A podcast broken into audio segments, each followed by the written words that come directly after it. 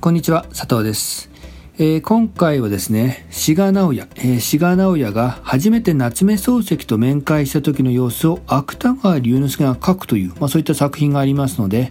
え、それを紹介してみようと思います。え、文豪と文豪の面会の様子を文豪が書くという、もうかなり豪華なラインナップで、え、なかなか面白い作品なので、え、これをね、皆さんに今回紹介してみたいと思います。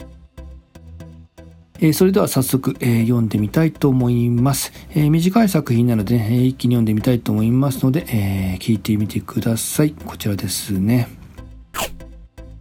先輩の志賀直哉くんがある日先生を初めて訪ねまして例の書斎に通された。先生は机のそばの座布団に厳然と座りさあどこからでもやってこいと言わぬばかりに構え全坊主が座禅の時のように落ち着いているので志賀君どこへも取り付く島がなく目前と先生の前に控えたが膝頭がガタガタと震え出してますます心細くなってきた頃一匹のハエが飛んできて先生の鼻の横っちょに止まった。先生はそのハエを追うために手を挙げたら志賀君も救われたのですが先生は厳然としたまま頭を横に一つ強く振ってそのハエを追ったので志賀君はいよいよ困ってしまったという話がありますがその時の志賀君の震え方がよほど強かったものと見え志賀君が帰った後で先生の奥さんが先生に「あの方は心臓病か何かでしょう」と言ったということです。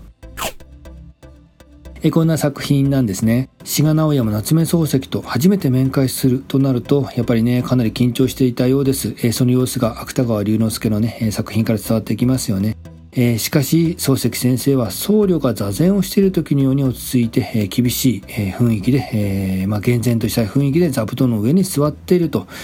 えー、なんかね本当あまりの緊張感に膝が震えるほどに緊張してしまう。志賀直哉えー、漱石先生の前に出るだけでも緊張するのに、えー、そんなの態度でね振る,、ま、振る舞われてしまったら、えー、確かに膝も震えてしまいますよね。ちょっと怖いんじゃないかなと思います。えー、もし万が一私がそのような状況に、えー、出くわしたならば、えー、私なんかだったら本当に意識が遠のいて真っ白になってしまうか、逆に取り乱して突拍子もない発言とか行動して、えー、漱石にこう呆れられたんじゃないかなとね、えー、なんか想像するだけでももう緊迫感のある、えー、様子ですよね。そんな時、ちょうどいいタイミングで漱石の鼻にハエが止まったわけです。いや、これはもう本当絶好のネタになりそうですよね。えー、それをきっかけに、えー、先生、えー、鼻にハエがとか言って、うん、なんだね、これはふんみたいな感じでちょっとこうね、えまあそれをきっかけに会話が生まれるかなと思ったところ、え残念ながら漱石は、えハエを手で払うどころか、え顔を横に振っただけで、え済ましていると。えー、全く状況が変化しなくて志賀直哉さらに困ってしまったというまあなんかねそういったエピソードになります、えー、そしてこのエピソードを書いた芥川龍之介、えー、芥川は自分が初めて漱石を訪問した時のことを思い出しながらなんかねこうニヤニヤしながらこの作品を仕上げたんじゃないかなと、まあ、そんなことを想像します、えー、二人の文豪の様子をもう一人の文豪がニヤニヤしながら、えー、なんかね、えー、仕上げていくっていうなんかその状況を想像すると、えー、志賀直哉にには申し訳ないんですけれども、なんかね、どこかほのぼのとした気分になってくるような気がします。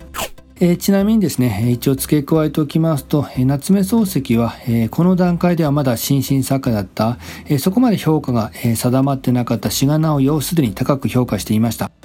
えー、そして朝日新聞の連載小説に作家として抜擢しているんですね。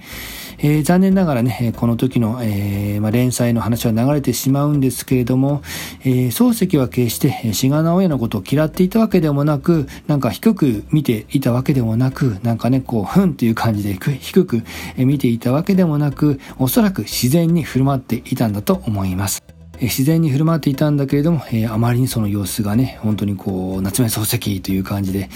えー、緊張感が漂う、えー、すごい雰囲気だったんでしょうね。まあ、一応ね、このことも補足しておきたいと思います。